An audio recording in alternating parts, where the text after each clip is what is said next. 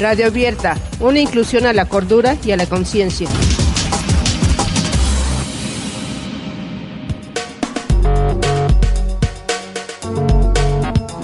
Pues bueno, yo en lo particular eh, espero, por ejemplo, en, este 2012, no sé cómo suene, pero pues la llegada del fin del mundo de 2012 o los extraterrestres o algo así, para mí es algo que me pone pues esperanzas para seguir adelante, para seguir vivo, para seguir adelante, para no preocuparme mucho por el futuro, ya que si en esas fechas ya no, ese lapso de tiempo no pasa nada, pues de ahí en adelante habrá otras cosas por las cuales seguir luchando, seguir esperando esperanzas que dan en la vida, que sea en la vida, nada más.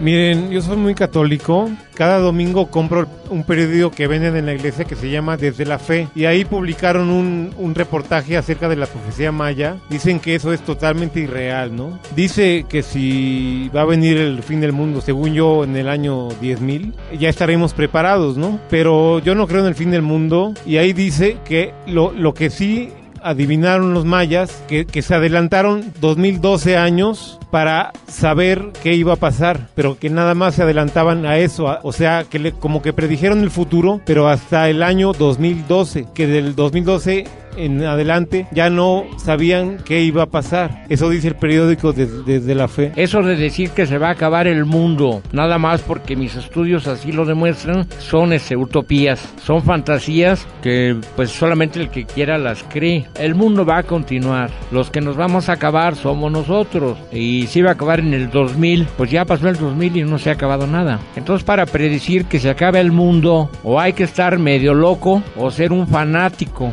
porque el mundo ni se acaba y los que lo afirman quedan como mentirosos.